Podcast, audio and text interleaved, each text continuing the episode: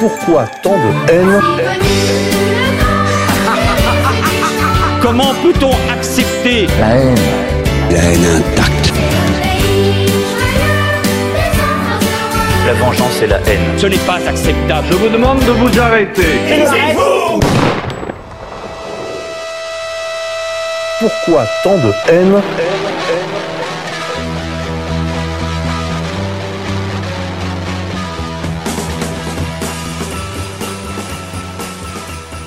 Chers amis bonjour, euh, bienvenue sur les antennes de RFM, la radio en couleur d'égalité et réconciliation, pour une édition spéciale avec le président d'égalité et réconciliation, Alain Soral, pour nous entretenir de l'actualité, à la fois euh, cinéma, culture, et plus profondément, enfin, des divisions, de, de- de- des contradictions qui traversent la société euh, française et plus largement la société occidentale, euh, à l'occasion de cet incident, quand même, qui aura une, une date qui va faire, qui marquera le calendrier, comme l'avait souligné avec beaucoup de justesse, je crois, nos camarades de la, de la rédaction. Cette soirée des Césars euh, sera un vrai tournant, en tout cas ce, sera une révélation des euh, tensions qui traversent la société occidentale. Alain Soral, bonjour. Bonjour. Alors, je veux préciser que normalement, je ne devais pas être tout seul. Euh, Notre camarade de Xavier de Fait Document devait être là. Or, il est confiné en Italie. Il n'a pas pu venir. Donc, ça, c'est, on va en parler aussi. C'est un gros sujet, là, le, le couillonavirus. qui a quand même des conséquences immédiates, même sur euh, RFM. C'est vrai, il, est, il a été bloqué alors que euh, dans les dernières heures, disons, les, les gens en fait ont fui euh, les villes du nord d'Italie. On sait par exemple que Turin, des gens se sont rués dans les gares juste avant la fermeture, enfin le confinement total de, de la province, à destination d'ailleurs, je dirais libre. hein. les gens prenaient les trains sans, sans regarder où ils partaient, pour le seul fait de ne pas rester enfermés euh, en Lombardie. Bah, Lui, il avait réservé un billet d'avion qui était normalement valide. Il devait arriver aujourd'hui euh, en début d'après-midi. Et ça s'est aggravé heure, à- heure par heure. Et finalement, il, il a reçu le, le message que le vol était annulé. Donc, il est coincé euh, dans la région de Milan. On le salue quand même. Voilà, on le salue, on le regrette parce que c'est vrai que les émissions avec Xavier sont toujours appuyées sur Et on dirais- manquera, on manquera peut-être de quelques petites précisions Eh oui. factuelles parce que c'est son travail. et oui, Donc, parfois, on sera obligé de lancer des pistes seulement et de poser des questions sans avoir les réponses définitives. Des pistes seulement, nous en parlions tout à l'heure hors micro, euh, Alain. En effet, il y a des choses que je- qu'on on a a- a- approchées, mais il nous manquera sa précision euh, qu'il euh, remet avec beaucoup de talent, d'ailleurs, dans les pages de euh, Faits et Documents, auxquels vous pouvez vous abonner, bien sûr.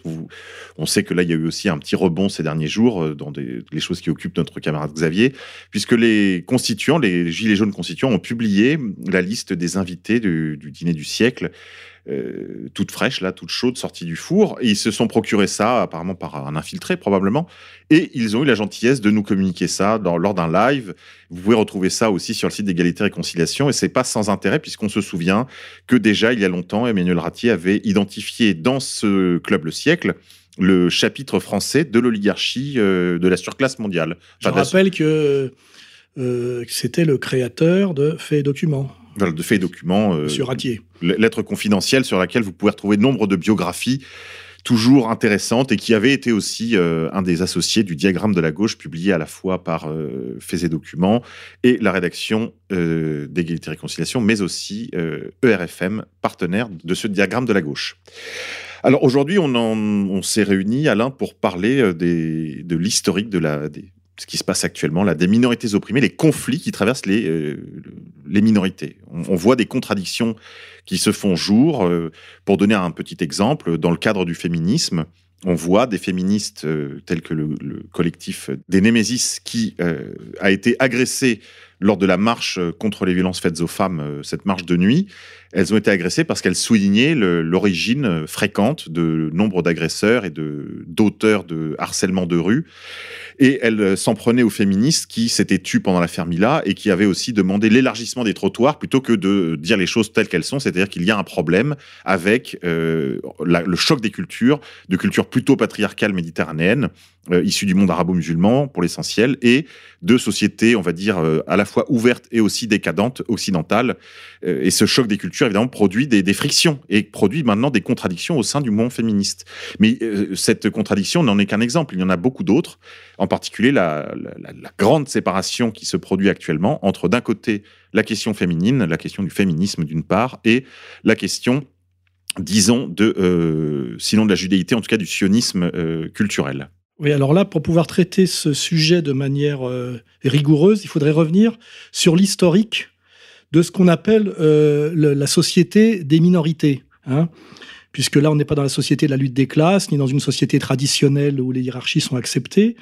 Alors là, je vais, je vais, je vais reconstituer l'historique. Hein. Euh, on va dire que après la Seconde Guerre mondiale, une communauté qui avait été très violemment déstabilisée en Allemagne et qui était aussi très présente aux États-Unis a décidé à travers euh, ces maîtres à penser qui sont issus de l'école de Francfort, hein, on peut parler d'Adorno, de, Boas, euh, de faire deux choses. Euh, à la fois de lutter contre ce qu'ils appellent la personnalité autoritaire, qui est en, réalité le, patriarcat, euh, le patriarcat blanc traditionnel, hein, et de l'attaquer en fractionnant la société en ce qu'ils appellent les minorités opprimées. Hein? Alors c'est simple, les, les, minorités opprimées, ça consiste à opposer le fils au père, ça s'appelle le jeunisme. Hein. Eh ben ça, ça, ça, commence avec euh, James Dean et, avant même Marlon Brando hein, dans la massification de cette logique du, rebelle sans cause, du, jeune qui souffre hein, euh, et qui en général se, révolte contre son père. donc c'est le fils contre le père. Le féminisme, ben, c'est la femme contre l'homme et la femme contre le mari voire la fille contre le père aussi. On peut doubler le communautarisme victimaire. L'immigré contre le natif, qui s'est appelé l'antiracisme, qui est en fait interdire aux natifs de s'opposer à une politique euh, d'immigration sauvage. Hein. donc on voit qu'il y a une, inversion. Et puis plus récemment, euh, notamment en France, euh, avec le travail de Jacques Lang associé à Pierre Berger, opposer l'homosexuel à l'hétérosexuel. Alors ce principe de fractionnement de la société, et là, Cohn-Bendit nous l'a bien dit. Il nous a bien dit, la démocratie, ce n'est pas le pouvoir de la majorité, c'est protéger les minorités du pouvoir de la majorité. Et on voit très bien que lui-même appartient à la, minorité toute puissante, qui règne par ce qu'on appelle le divisé pour régner, et qui, euh, comment dirais-je, en permanence, on va dire, soutient, favorise, euh, hystérise, manipule ces soi-disant minorités opprimées, qui en fait lui sert plus ou moins d'auxiliaire pour en permanence euh, juguler ce qui devrait être le vrai pouvoir, euh, c'est-à-dire l'autorité de la, on va dire, du patriarcat quantitativement majoritaire et historiquement euh, légitime. Légitime, voilà. Donc ça, c'est le décor. Hein. Alors, ce travail a été fait systématiquement en France, notamment à partir de mai 68. C'est comme ça que De Gaulle a été déboulonné. Hein, faut pas, faut pas l'oublier. Et il, ce, travail pose des problèmes. C'est ce qu'on a, ce que j'ai appelé le, la, question des golems c'est que quand vous créez une minorité à qui vous apprenez qu'elle a le droit de se présenter systématiquement comme euh, opprimée et donc comme agissante avec la demande de compensation, euh, discrimination positive, etc., il faut bien maintenir qu'elle s'attaque toujours au mal blanc de plus de 50 ans, hein, le mal blanc, euh, et qu'elle se trompe pas de cible. Et à un moment donné, le problème sur les affaires sexuelles qui, qui, nous, qui nous intéresse, c'est que le mal blanc de plus de 50 ans, harceleur et violeur, quand on voit Weinstein, Epstein, euh, bon, Bruel à la marge, euh, euh, évidemment Polanski, il n'est pas seulement mal blanc de plus de 50 ans, mais il se trouvait à un moment donné mal juif de plus de 50 ans, c'est-à-dire appartement lui-même à une minorité éternellement opprimée, mais dont on a bien compris, notamment en France, à travers le, cérémonial du dîner du CRIF et la puissance de l'idéologie de la Shoah, que cette minorité opprimée était en réalité aussi une minorité dominante et très opprimante. Alors après, si on veut pousser le résumé, systématiquement, euh, chaque fois qu'il y a eu des révoltes, on va dire, de, minorités agissantes, euh, par exemple euh, les gauchistes, c'est-à-dire le jeunisme, hein, qui, qui, est la même chose que le gauchisme, qui à un moment donné se, a trop de sympathie pour la cause palestinienne, eh ben, on s'arrange pour passer de, l'OLP au Hamas, hein, on s'arrange avec les réseaux trotskistes pour essayer d'inverser le, combat. Donc on voit bien qu'en permanence, ces golems, il faut les garder, euh, je dirais, il faut, il faut les garder en laisse. Hein. On a aussi le problème à un moment donné de, l'islamisation de la France par l'immigration, en, en, les éduquant par SOS Racisme contre la France de souche, en désignant comme ennemi eh ben, le Front National. Puis, à, partir d'un certain moment, la cause palestinienne aussi et d'autres raisons, notamment le contenu objectif des, valeurs de l'islam hein, et du Coran, eh ben, font qu'à un moment donné, euh, ce, ce jeune musulman de banlieue ne s'oppose pas simplement aux Français de souche Front National, mais commence à s'attaquer aussi, à, par exemple, à Finkielkraut, Bernard-Henri Lévy, on l'a vu. Et là, on voit bien que la stratégie de la communauté, c'est de passer du chance pour la France aux dangereux islamistes, et notamment en banlieue, en favorisant euh, euh, les imams euh, financés par le, Le Qatar. la- le Qatar et l'Arabie Saoudite sur une ligne takfiriste qui amène à Daesh. Donc on voit bien qu'il y a ce travail de fabrication de minorités pour fractionner l'unité française et aussi de, en permanence, empêcher qu'ils s'attaquent à la mauvaise cible.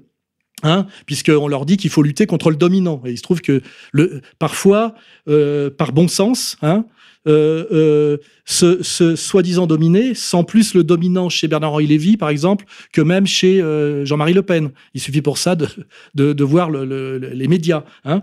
Et euh, la- la- la- le, dernier événement en date, hein, puisque là je vous ai fait un petit résumé, c'est que c'est ce qui s'est passé aux États-Unis, c'est l'affaire MeToo, qui en France s'est traduit en balance ton port. Or là, on peut, pareil, continue l'analyse. Euh, euh, Hollywood s'est énormément attaqué à Trump, qui lui incarne le pouvoir de l'Amérique profonde contre l'Amérique de gauche, au sens euh, gauche, je veux dire libéral libertaire, hein, pas gauche sociale.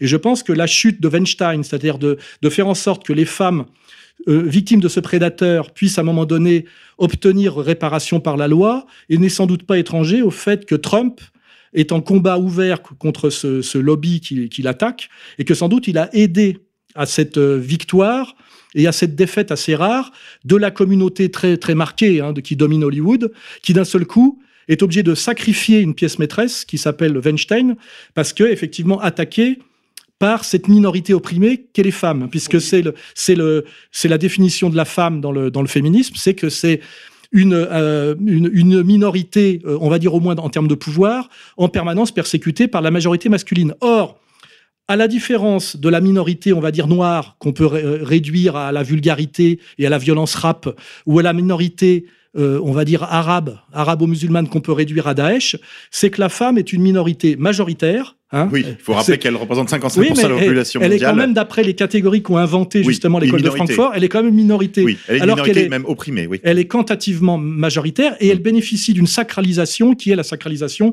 de la mère et de la femme, alors qu'on peut très facilement, euh, je dirais, euh, désacraliser le nègre en en faisant un délinquant et le musulman en en faisant un coupeur de tête daéchien. Et là, d'un seul coup, ce golem hein, se révèle oui, se révèle plus coriace Mm. que les autres golems, puisqu'effectivement, minorité majoritaire, avec une dimension de sacralité qui leur a été donnée à la fois par l'éternité, mais aussi par l'idéologie dominante, la femme, l'avenir de l'homme, faut pas Oui, oublier ça. oui. Et aussi, autre chose, dans les secteurs qui nous intéressent, du tertiaire, de la communication, du cinéma, des médias, etc., on peut se passer du noir et de l'arabe. Ils sont ultra résiduels dans ces, dans ces métiers-là, hein, à part le rôle du délinquant systématique et peut-être certains machinaux, mais du, du très très bas de l'échelle. Il n'y a pas de directeur de la photo ou de chef d'éco euh, noir ou musulman dans- ni à Hollywood ni dans le cinéma. Par contre, les femmes font pratiquement beaucoup de petits boulots. Euh, je rappelle les monteuses, les scripts, et, et, et énormément de postes de, travailleux, de travail concret dans le tertiaire dont on parle. Et là, si je prends un exemple très précis, si Hachette États-Unis a renoncé à éditer les mémoires de Woody Allen, ce qui est d'ailleurs assez absurde, parce que que Woody Allen soit un, pédophile, ce qui est certain, n'empêche pas que ses mémoires peuvent être intéressantes.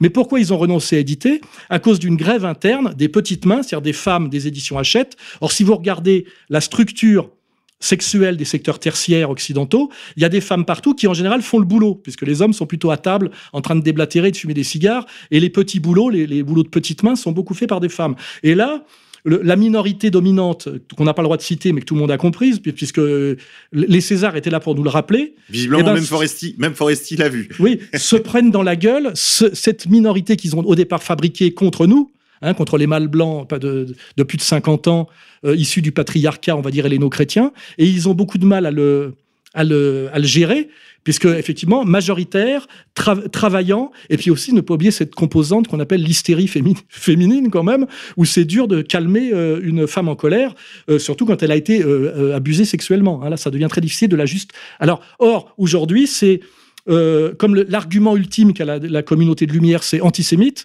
il est difficile de traiter une femme violée par un producteur juif uniquement d'antisémite et d'en recourir à la Shoah, même s'ils essayent. hein. Mais non, ils, ils- ils ont carrément osé. Euh, Là, il y a eu un débat, par exemple, chez Pro, euh, où un des euh, invités là faisait remarquer que Alain Finkielkraut a quand même fait une, pour la dixième ou la quinzième fois allusion au passé euh, dans le ghetto de, de Cracovie, de parce qu'il s'est trompé, pardon. en plus il a dit Varsovie, du, cré- du, du- voilà, du ghetto de Cracovie pour la famille euh, de, de, de Polanski. de Polanski. Euh, C'est-à-dire qu'en fait, il, f- il, il se référait en gros, aux heures les plus sombres de notre histoire, une fois de plus, pour essayer Oui. de sauver le soldat Polanski.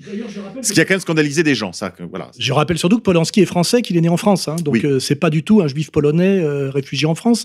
Je pense que même s'il y a une période un peu difficile euh, au début de sa vie, sans doute, il faudrait déjà euh, bien regarder sa biographie. Il, il est protégé par l'État français qui ne l'extrade pas, car je rappelle, euh, quand on parle de présomption d'innocence, qu'il est condamné aux États-Unis euh, pour euh, viol sur mineur, euh, usage de stupéfiants, sodomie. Enfin, je veux dire, il a la, il a la totale. Hein. C'est pas Tariq Ramadan. Hein. Euh, et c'est bien pire que je dirais. Enfin, c'est du niveau Matzneff. D'ailleurs, je rappellerai que c'est étrange que, alors qu'on préparait les 12 euh, nominations au César de Polanski, puisque ça a été préparé pour un film qui s'appelle J'accuse, et qui essaie de nous faire comprendre que Polanski était victime, comme euh, Dreyfus, d'une injustice. Ce qui est très réversible, parce que là, il faudrait, peut-être étudier l'affaire Dreyfus et voir qu'ils sont peut-être effectivement aussi innocents l'un que l'autre. Mais par contre, autant soutenus l'un que l'autre par le syndicat. Hein et on nous avait balancé l'affaire Madnev juste un peu avant, ce qui est intéressant pour qu'on se jette sur le, ce, ce pédophile. Effectivement, euh, il y a de la pédophilie chez lui. Et pour faire passer en force derrière, Polanski en disant on vous sacrifie Matzneff, mais vous ne touchez pas à Polanski. Ou alors, Matzneff, c'est pas comparable à Polanski. Et là, il faudrait peut-être aller chercher dans, les, dans ce que dit la loi. Je ne parle pas de la loi française, mais de, de la, leur loi à eux, de ce que dit euh, le, Talmud de, euh, de la consommation sexuelle des enfants. Il semblerait que selon cette loi-là, Polanski, si on, si on par- parle bien d'une, comment dirais-je, euh, comment dirais-je, solidarité communautaire, ne so- soit innocent selon leur loi. Mais tout ça, malheureusement, c'est pas explicite, puisqu'on est quand même officiellement dans les valeurs de la République, de la démocratie égalitaire, etc., etc. Donc il y a toutes ces, choses qui rentrent en, collision en ce moment, et qui fait que Foresti devient, en fait, je dirais, ce qu'a été Dieudonné à l'époque de son sketch chez Fogiel, c'est-à-dire euh, le personnage par qui le scandale arrive, par qui les contradictions se trouvent mises à nu, hein, puisque on va, là, on est en train de la sommer, de s'excuser d'avoir d'avoir moqué Polanski, euh, qui est quand même euh, un membre de la communauté de Lumière et qui normalement ne doit pas être traité comme un Matzneff, parce que c'est à peu près là qu'on en est. Et la question, c'est est-ce que, euh, comment dirais-je, euh, Foresti, qui doit subir en ce moment une pression énorme, va faire Teshuva, puisque c'est ce qu'on demande systématiquement à peu près à tout le monde. Et je rappelle que les deux qui l'ont pas fait en France, bah, c'est Dieudonné et moi, en gros. hein. Parmi tous ceux qui se sont fait, j'irais, choper par la, la patrouille. hein. On a vu que Daroussin, euh, qui, qui s'était aussi illustré pendant cette soirée des Césars, lui a déjà fait Teshuva. euh, Alors qu'il avait rien fait, hein. il avait bredouillé. Bah là, on voit ce que c'est que un acteur de gauche euh, bien, euh, bien, bien mou, quoi, qui incarne bien, je dirais le. D'ailleurs, le soumis à ces deux minorités, puisque le, à, la fa- à la femme, pour pour citer Félix. Et, à l'autre- et alors, il a, il a dit, évidemment, je ne voulais pas faire de tort et manquer de respect à Polanski, mais je rappelle, alors j'adore que je suis marié à une juive et que mes deux filles sont juives. Ça, c'est le, c'est le Joker, ça s'appelle le Joker. Hein et donc, euh, je demande humblement pardon, mais je suis couvert. C'est ça que ça veut dire. Alors qu'on lui a rien demandé d'une certaine manière, mais c'est là qu'on voit quand même la réalité de la situation française. Après, faut peut-être le dire, on a Hanouna, le milliardaire de, de C8, qui s'attaque, euh, qui, s'érige en tribunal populaire systématique et qui, qui fait la peau à Foresti, notamment en balançant le, son cachet. Ce qui est vrai que ça, ça choque un gilet jaune de voir que Foresti touche 130 000 euros. Mais par contre, ce qu'il faut savoir, c'est que pour faire la merde que fait Hanouna, il touche dix fois plus. Oui, il a touché, je crois, 25 millions d'euros pour 5 ans de production. Oui, oui, c'est ça qui est drôle, c'est que ouais, mais lui, il fait partie de la communauté normalement dont on a euh, Oui. au-dessus de, parce que en fait, c'est quand même ça qui est en jeu, c'est de nous expliquer que Polanski peut être ce qu'il veut. Il fait partie d'une communauté euh, qui lui permet d'être no- nommé ou nommé, pas nominé, 12 fois au César, bien malgré son passé et le climat actuel, puisqu'on est en train de dénoncer euh, le viol sur les femmes, le harcèlement, etc. On, euh, on essaie bien de nous faire comprendre par cette cérémonie des Césars qui a été houleuse, c'est un passage en force, c'est-à-dire nous, de la communauté dominante, nous ne sommes pas soumis à la même loi que les autres. Et, et Foresti, visiblement, ne l'a pas compris, ou alors l'a trop bien compris. Parce qu'effectivement, on peut faire remarquer ironiquement, et c'est ce que n'ont pas manqué de faire les autres, qu'elle n'a cité que des juifs. Alors on dit, pourquoi vous n'avez pas cité... Et c'est euh, vrai qu'elle les a pas tous cités dans le monde du cinéma. Elle a été chercher des juifs qui étaient. euh, Oui. Elle a parlé de DSK, je crois, ou enfin des, des noms. Et on lui dit pourquoi vous n'avez pas cité à ce moment-là Tariq Ramadan. Ah oui. Je rappelle que Tariq Ramadan, euh, euh, euh, on peut lui reprocher ce qu'on veut. Euh, C'était des, dénonciations calomnieuses. Il a été blanchi sur les 4-5 affaires qu'on lui avait mis sur le dos. D'ailleurs, celui qui lui avait mis ces affaires sur le dos est un certain paparazzi euh, franco-israélien qu'on retrouve dans l'affaire Binti aussi. Enfin, on voit bien qu'il y, a un travail qui consiste à salir certains opposants, même quand ils sont pas des opposants d'ailleurs très durs, mais qui représentent quand même quelque chose qui peut échapper légèrement. Et par contre, à blanchir systématiquement. Ça peut même aller jusqu'à la manière dont euh, Maître Jakubowicz démissionne de sa présidence de la LICRA pour défendre le pédocriminel hollandais. Hein, ça va loin. Et là, il y a tout ça en ce moment en place qui justifie, j'irais, mon combat, je dirais, euh, malgré tous les risques que je prends, parce que c'est vraiment le sujet, le sujet. Il y en a pas tellement. Tous les autres sont, pour, pour parler à la, euh, de façon schmittéenne, c'est la, la cause principale. Hein. Tous les autres sont articulés là-dessus. Hein. C'est la mère des batailles. Juste euh, revenir un, sur un élément que vous avez évoqué tout à l'heure, Alain, pour que les gens soient bien au fait que, voilà, on parle pas sans biscuit. Vous avez évoqué le fait que la pédophilie était autorisée dans le Talmud. donc, je vais renvoyer nos auditeurs à, au lien. Vous pouvez taper le titre Le Talmud autorise la pédophilie sur le, la barre de recherche de RuTube. Vous allez donc l'adresse, je vais vous la communiquer tout de suite. Http m.ok.ru slash vidéo au singulier slash 19 32 37 90 97 651, vous verrez donc un rabbin disserter sur la licéité euh, de l'abus sur des enfants, donc de masculin ou féminin. D'ailleurs aussi, il parle des animaux, mais bon, je dirais ça c'est accessoire, de 3 à 9 ans. Voilà, donc ça c'était pour euh, les, éléments. Et puis on pourra, si jamais il y a des contestations, des commentaires aussi dans, un sens contraire, la prochaine fois on pourra revenir à ce micro et venir avec les citations complètes, exhaustives, pourquoi pas, du Talmud à ce sujet. Euh, en effet, vous le disiez, Alain Soral, c'est la mère des batailles. C'est vrai qu'on peut, on nous fait passer pour des obsessionnels, des paranoïaques, des, malades mentaux. L'antisémitisme, d'ailleurs, n'aurait aucune explication. C'est le sens du dernier livre de Marek Alter. Pourquoi les Juifs? Il vient de sortir un livre intitulé ainsi. Et euh, en effet, partout, on, on, enfin, et depuis très longtemps d'ailleurs, on pose cette question.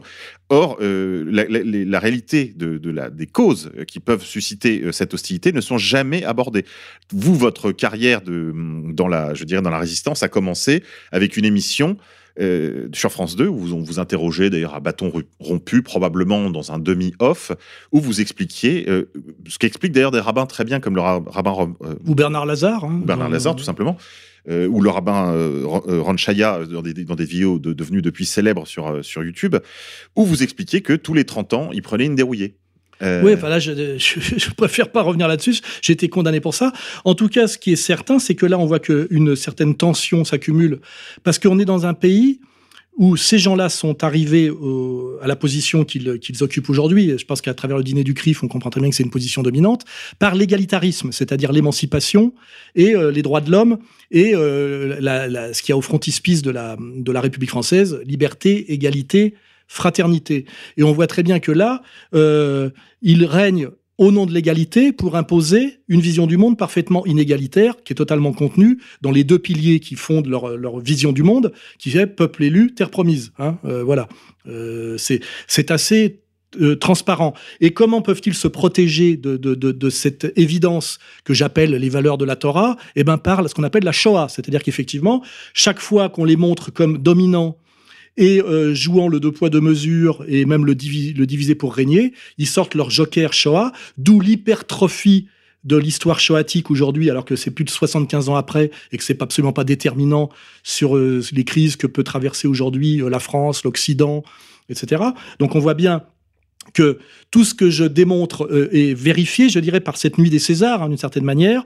La Shoah comme bouclier pour régner selon la Torah, qui est une vision du monde raciale, inégalitaire, théologique, et qui s'impose dans un monde qui, lui, est laïque et égalitaire, qui s'appelle la République française. C'est pour ça que les gens, euh, à un moment donné, soit ont un sentiment d'absurdité, ou alors, quand ils avancent un peu plus, un sentiment d'injustice, et même un sentiment d'escroquerie, et, comprenons bien pourquoi moi, euh, euh, le scandale que représente le fait d'être systématiquement condamné par le, tribunal de la République pour dénoncer quelque chose qui, en fait, contredit toutes les valeurs de la République. Et normalement, je devrais être protégé par le tribunal. Or, je suis systématiquement enfoncé.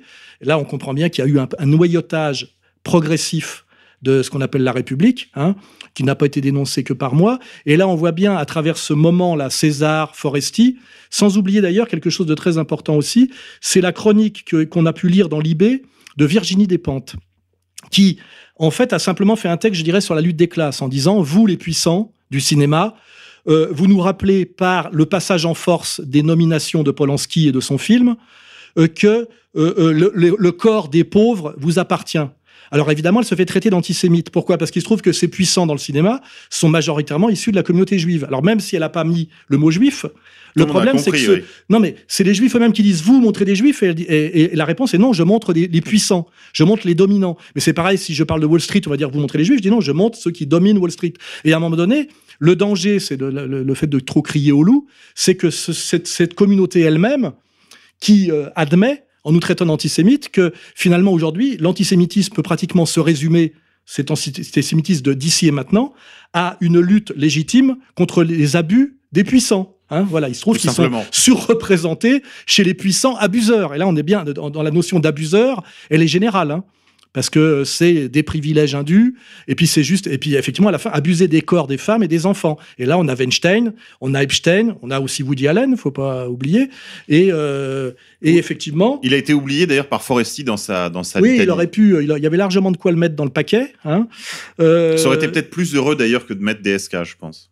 Oui, mais je pense qu'effectivement, elle, elle avait quand même bien vu euh, une espèce d'arro- Je me rappelle que la phrase de DSK quand il allait à la présidence de la République, c'était "Je me lève chaque matin en me demandant ce que je peux faire pour Israël." Et c'était donc, il essayait d'être élu président de la République française.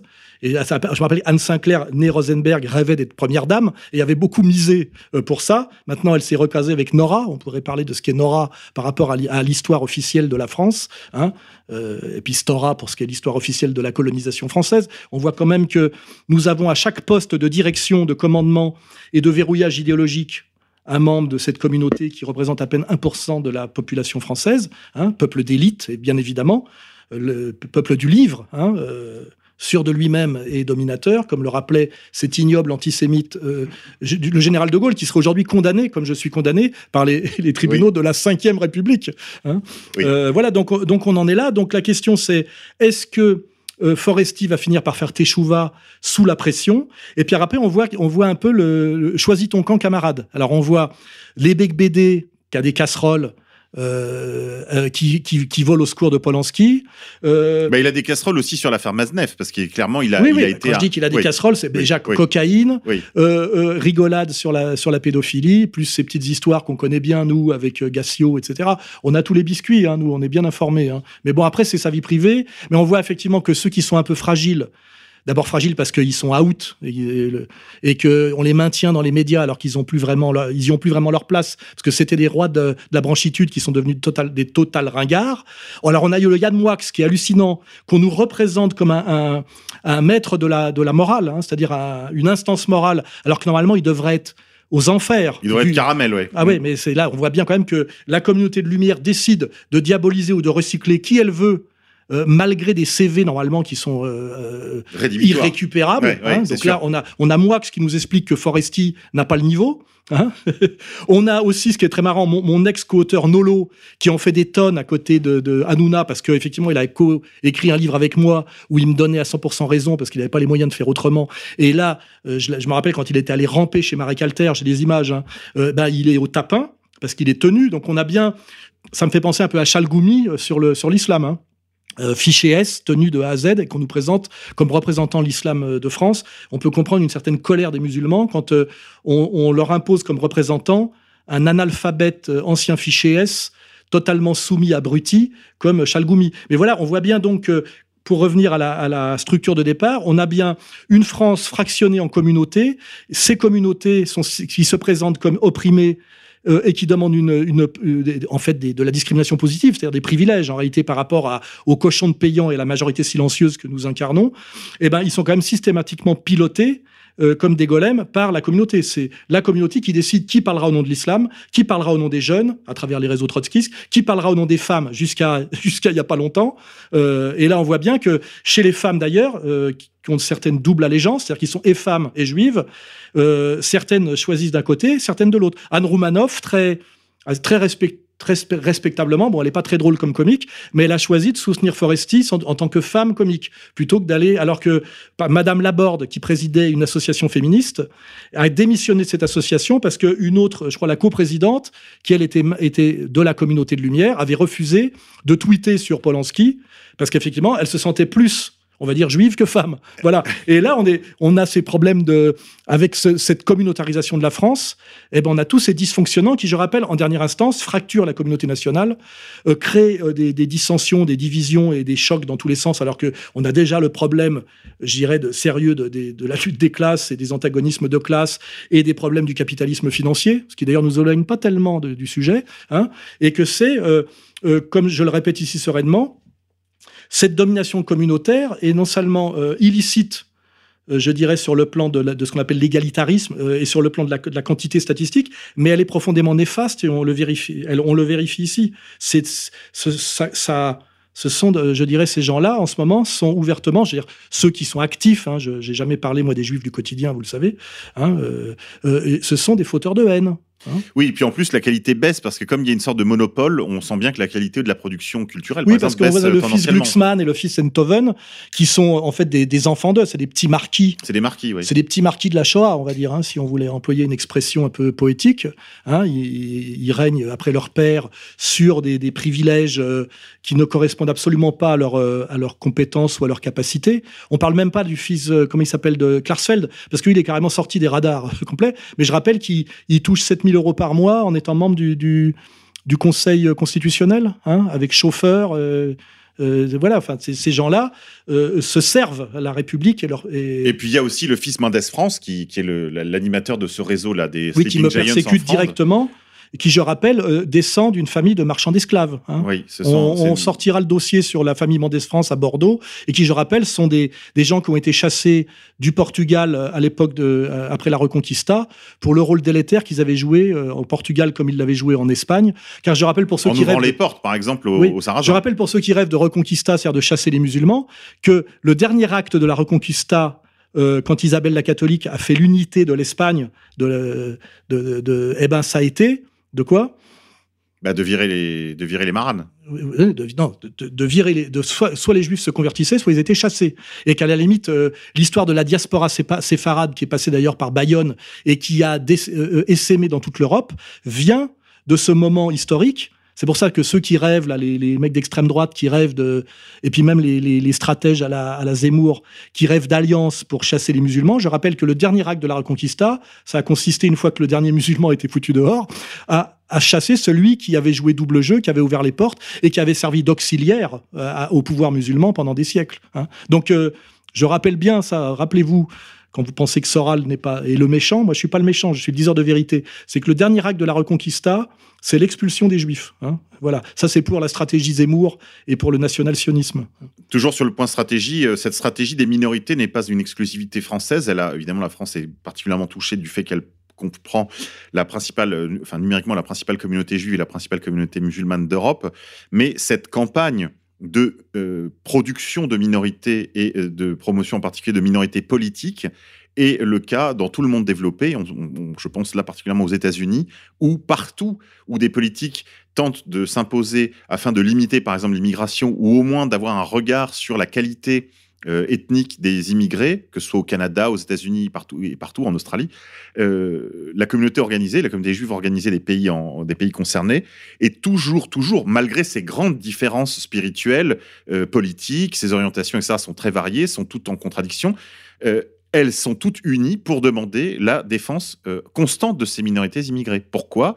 Parce que les Juifs ont besoin d'un monde de minorités autour d'elles afin de diluer le risque euh, que la, foudre ne leur tombe dessus. Et puis, donc, vous comprenez bien que là, que quand vous, vous proposez une union sacrée de la gauche du travail et de la droite des valeurs et que vous proposez de la réconciliation nationale, même si vous les incluez dans, dans, ce, dans cette proposition de réconciliation, eux, ils voient immédiatement la perte de leur pouvoir indu et pensent immédiatement avec leur paranoïa, je dirais, éternelle, hein, puisqu'il y a une dimension psychotique euh, chez ces gens-là, que d'ailleurs Guyeno a parfaitement bien défini, euh, sans avoir besoin d'aller d'ailleurs jusqu'à notre camarade Rissen. Oui, eh ben, il, dans la peur. Il, voit que cette réconciliation nationale, ou même au-delà du national, va se faire contre eux. Hein. Donc c'est... Euh, voilà, on en, on en, est là. C'est-à-dire que il y a, en France notamment, une minorité très puissante qui n'a pas du tout intérêt à la paix civile et à la réconciliation nationale, et qui a intérêt, plus que jamais, puisque effectivement euh, ça commence à se voir, comme on dit, euh, à, continuer à se maintenir par le chaos contrôlé. Hein. D'où euh, les attentats islamiques, Daesh, aussi. D'ailleurs, l'offensive Balance ton port, qui au début d'ailleurs permet presque, je dirais, à la marge de, virer de la télé un Patrick Sébastien, ou, ou, d'enfoncer un Bigard, considéré comme sexiste, vulgaire, etc. Et là, je vous dis, on est dans ce que j'appelle l'ironie du golem, c'est qu'effectivement, le golem féministe est le dernier en date qui se révolte, et qui semble plus difficile à remettre dans la cage, contrairement au golem noir assimilé au rap délinquant ou, ou au golem euh, musulman assimilé soit à Chalgoumi, soit à Daesh. Hein.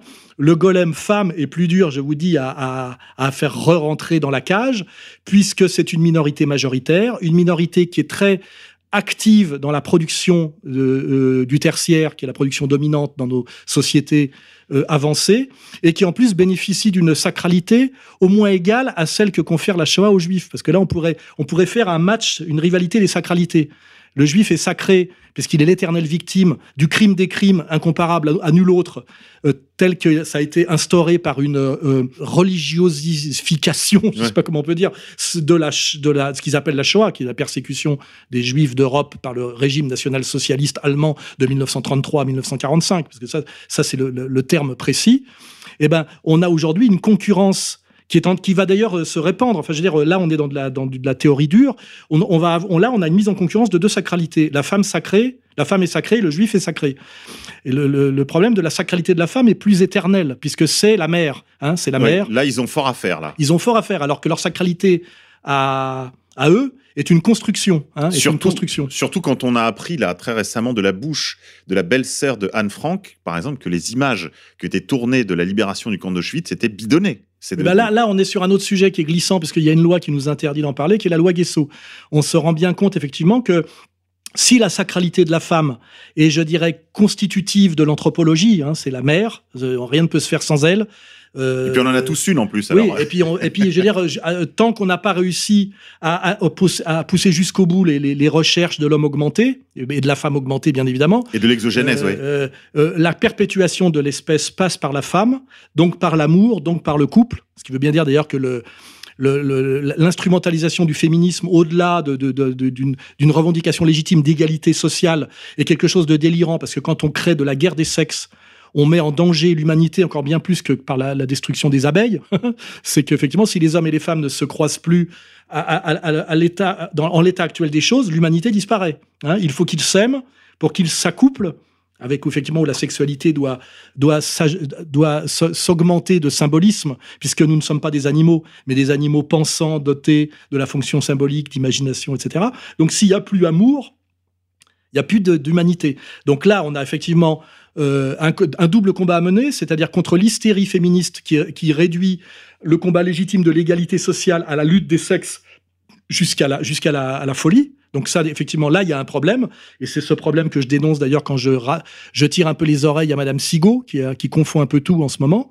Et, d'ailleurs là, c'est marrant parce que ça, ça me fait penser à la dernière rubrique de Pascal Bruckner, qui fait une proposition et qui, à mon avis, la, même proposition sur le fond que la proposition nationale sioniste. C'est-à-dire, il y a une hystérie féministe en ce moment avec MeToo, balance ton port, qui consiste à vouloir couper les couilles à, tous les hommes et à, et à appeler harcèlement sexuel tout ce qui est de l'ordre de la tentative de séduction sans lequel il peut pas y avoir de rapport homme-femme puisque l'homme et la femme fonctionnent un peu différemment. Euh, le non, c'est non n'est pas une réalité psychologique. Hein. Euh, l'espace de séduction est un espace du peut-être dans lequel l'homme doit prendre le risque de d'oser et de tenter. Au moins là, vous avez un, point d'accord avec Elisabeth Lévy. Ça en fait oui, mais je ne l'ai pas attendu. J'ai écrit sociologie. J'ai publié Sociologie du dragueur en 1996 et j'ai à peu près tout dit de ça. Mais aujourd'hui, effectivement, un type comme Pascal Bruckner dit les femmes. Non, mais je vous disais ça, Alain, un peu par provocation, mais surtout pour, pour euh, aller dans votre sens. C'est-à-dire qu'on voit bien qu'il y a une menée là, une tentative de, de s'annexer euh, les, les gens qui en auraient un peu marre en fait de ce Oui, mais là c'est ce que j'appelle la proposition du macho-sionisme, c'est-à-dire que on a des gens qui travaille pour la communauté. Bruckner, je sais même pas s'il en est. Son fils m'avait dit qu'il n'en était pas vraiment, parce que son fils était un de mes fans. C'est assez drôle de voir que les enfants de ces gens-là, en général, sont abonnés à Égalité et Réconciliation et regardent mes vidéos avec plaisir et sont un peu dans le meurtre du père. Euh, qui, je rappelle, est une invention freudienne pour détruire aussi la famille, la famille patriarcale traditionnelle. Rappelez-vous la phrase rapporté par Jung de, de Freud mettant les pieds aux États-Unis en disant euh, en gros ces cons ne comprennent pas que je leur amène la peste et le choléra. Absolument, c'est la première phrase oui qui a, été prononcée par Freud en descendant de l'avion. Euh, non, du bateau. Euh, du bateau, pardon, pour donner sa, confé- sa première conférence devant d'ailleurs une assemblée du Nybrit à New York, je crois. Et euh, il a dit, oui, en effet, je vous amène la peste. il savait bien ce que- de quoi il parlait. ouais. Ça s'appelle le DIP, hein, c'est-à-dire chaque homme, euh, chaque enfant rêve de coucher avec sa mère et de tuer son père. Euh, il qui n'est pas très semblerait. grec, en fait, comme Ouais, mythe. il semblerait que c'est- beaucoup à voir avec l'histoire euh, de, de Freud lui-même et euh, une certaine structure plus communautaire On pourrait parler-. Oui, on hein. pourrait parler d'une structure euh, presque de l'anthropologie familiale. Voilà. voilà. et il semblerait que ce soit plus co- communautaire qu'universel. Voilà. Mais effectivement, ces gens-là ont, tendance à prendre leurs valeurs, euh, leurs lois communautaires pour universelles. En fait, ils essayent de les imposer universellement. Mais c'est l'universel, normalement, a une dimension égalitaire, alors que là, c'est l'universel hiérarchique. Ce qui est une contradiction dans les termes, mais on est bien dans cette contradiction. Pour aller jusqu'au bout de, de cette, euh, de cette proposition Bruckner, on voit bien qu'aujourd'hui, on a à la fois la solidarité avec les femmes euh, abusées, violentées euh, à cause de hiérarchie, promotion canapé, etc. Et de l'autre côté, une hystérie féministe qui va au-delà de cette légitime revendication et qui, et qui appelle euh, agression sexuelle tout ce qui est de l'ordre de la tentative de séduction, hein, et donc avec le but derrière de l'amour. Et on voit bien que là, il y a une proposition qui nous est faite, c'est celle de Bruckner, que j'appelle le macho-sionisme, c'est rejoignez la communauté dominante qui se fait en ce moment emmerder par euh, euh, Foresti et, et euh, comment il s'appelle euh, Foreston, presque. hein.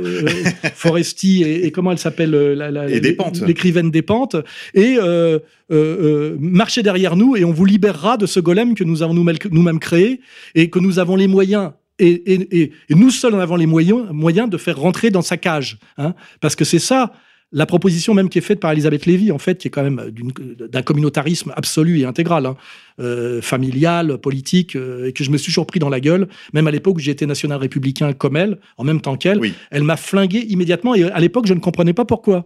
Je disais, merde, Oui. parce qu'en fait, j'étais un concurrent, et je dirais un concurrent légitime et honnête, alors qu'elle était là pour, pour maintenir une domination communautaire a- après une usure qu'elle avait déjà sentie de Bernard-Henri Lévy. On était censé passer de Bernard, Henri à Élisabeth. Elle avait d'ailleurs écrit un livre dans ce sens qui s'intitulait Les Maîtres censeurs, qui était une sorte de, tentative de réécrire l'avenir de l'intelligence de Maurras, une sorte de, photographie de l'état intellectuel de l'époque. Et en effet, on voyait qu'elle prenait ce virage, on va dire, néo, néo-réac. D'ailleurs, sera, ce sera le seul nom qui ne sera pas donné par Daniel Lindenberg dans son livre Le rappel à l'ordre. Mais en fait, quand on regarde le dispositif dénoncé par Lindenberg dans cette... Oui, il voit le virage droitard de sa communauté et lui veut pas y participer. Voilà, et il donne les noms déjà de Welbeck, de Finkelkraut, etc. Et en fait, le seul nom qui n'est pas évoqué, mais pourtant qui était au cœur du dispositif de, cette, de ce virage néoconservateur, euh, c'est Elisabeth Lévy, bien sûr. Et je rappelle que son livre est sorti quelques mois après mon Jusqu'où va-t-on descendre, qui mettait, qui, qui mettait déjà tout ça en scène. Et elle m'est rentrée dans la gueule incroyablement violemment, alors qu'on avait un ami commun qui s'appelait Marc Cohen, qui, je rappelle, à l'époque était au Parti communiste avec moi, était un militant euh, pro-palestinien, et qui est redevenu sioniste du jour au lendemain. C'est pour ça que j'ai dit, attendons avec les, juifs critiques antisionistes qu'ils aient au moins passé la quarantaine, parce qu'en général, c'est un peu comme les bourgeois gauchistes, ils finissent par retourner au bercail, hein, ce qui est assez, assez logique d'un point de vue euh, de l'intérêt et de la psychologie euh, collective.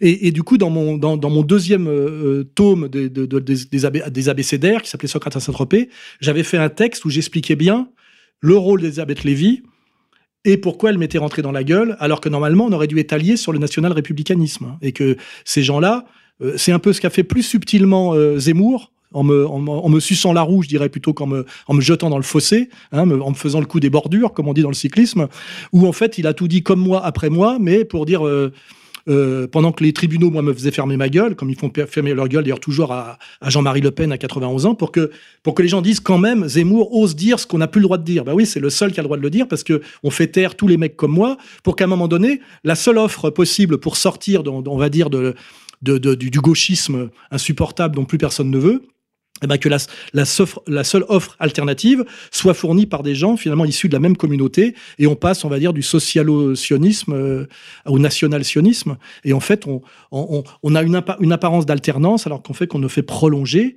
à l'étage au-dessus, un pouvoir communautaire qui sent qu'il faut qu'il qu passe par ce qu'on appelle les alternances fonctionnelles pour se maintenir. Hein, là, on est dans la logique dialectique. Hein. Bah c'est vrai que le problème avec Zemmour, c'est que d'abord, il ne dit jamais un mot gentil euh, de Papy Le Pen, par exemple. Jamais.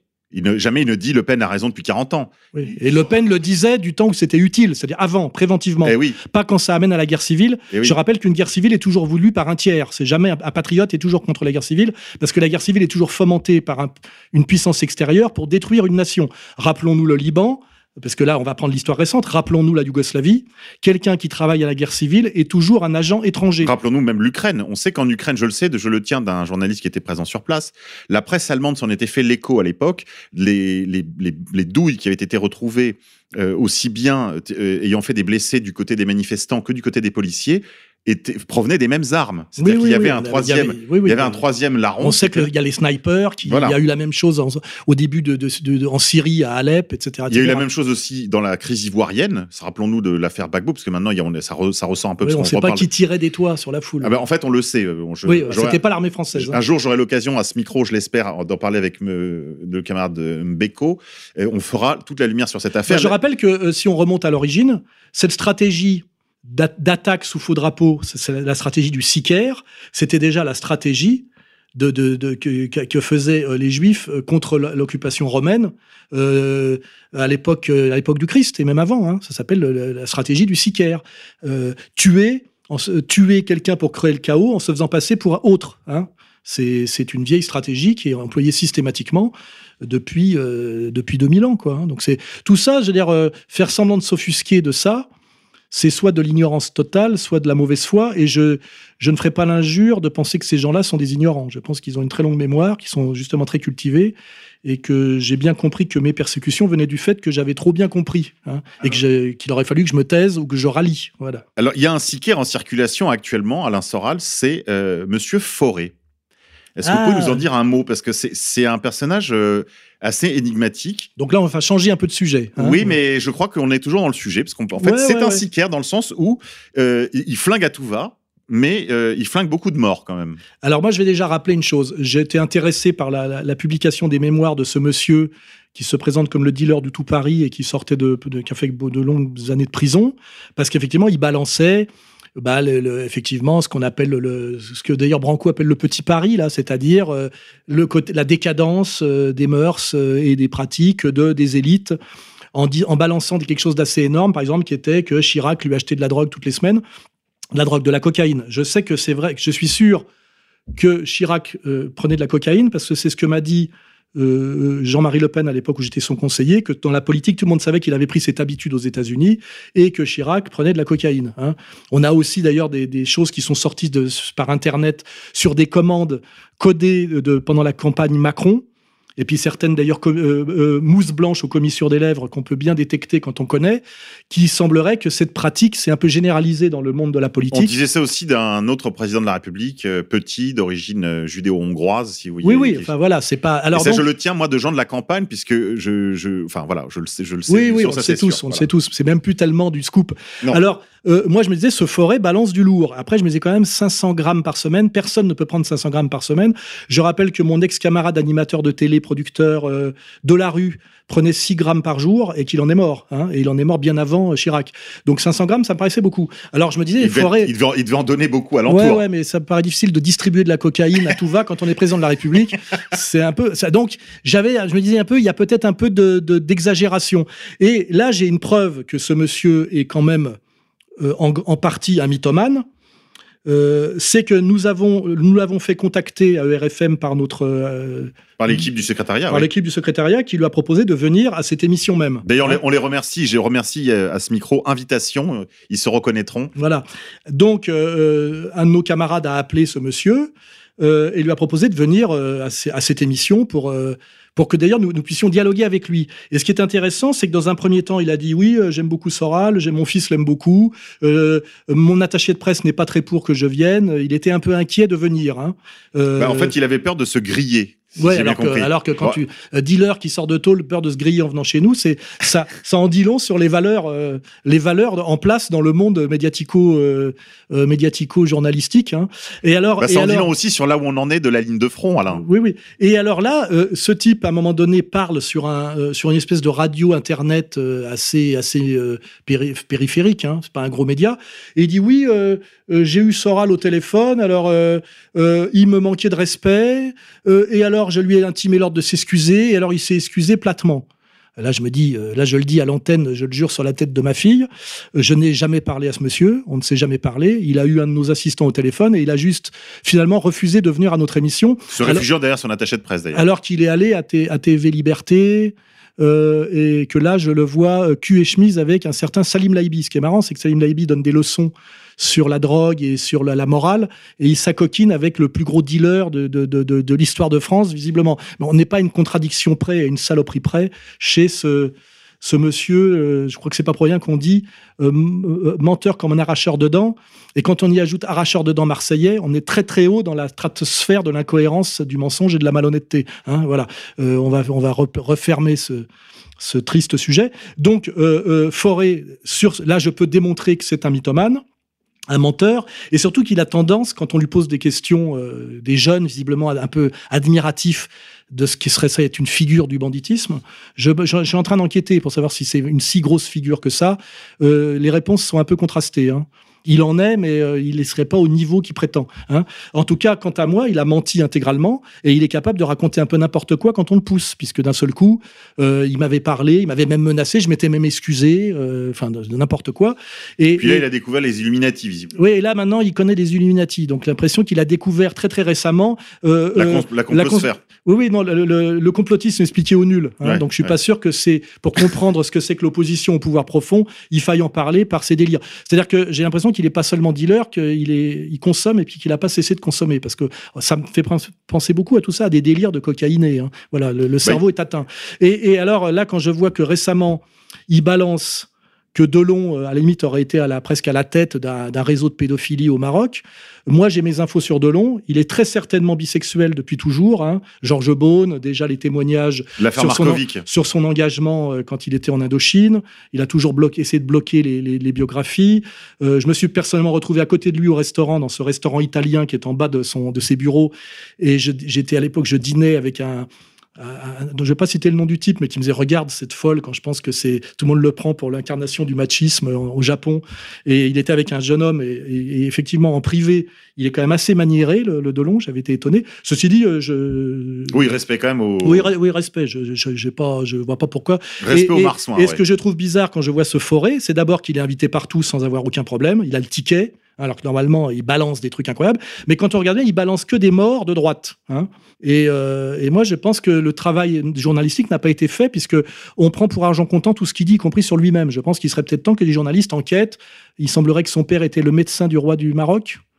Euh, On sait ce que c'est qu'un médecin. euh, oui, de- un médecin, du roi du marocain, Maroc, euh, en général, il les faut. médecins, de toute façon, dans la haute, dans les cours, au Magzen ou à la Sublime Porte. Oui, je pense qu'on pense à la même chose. On pense à la même chose, hein. Voilà, on pense à la même chose. hein. Et, et ce qui est bizarre, c'est que le travail n'est pas fait. Euh, Il a table ouverte abso- absolument partout. Il dit absolument tout ce qu'il veut et, et j'ai l'impression tout et n'importe quoi.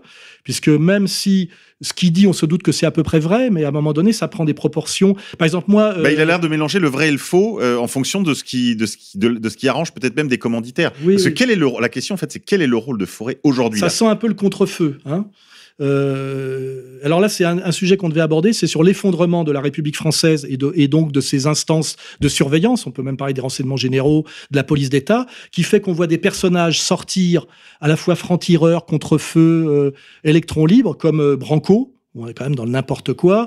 Le russe, là, euh, qui se, qui se cloue les couilles euh, et qui arrive à déstabiliser Oui. euh, l'État français avec une espèce de gonzesse. on ne sait pas trop si c'est un tapin, une étudiante. Oui, une demi-mondaine. Euh, normalement, j'irais du temps de De Gaulle et du Sac, tout ça n'aurait pas pu exister. hein. Il y aurait eu, il y aurait eu.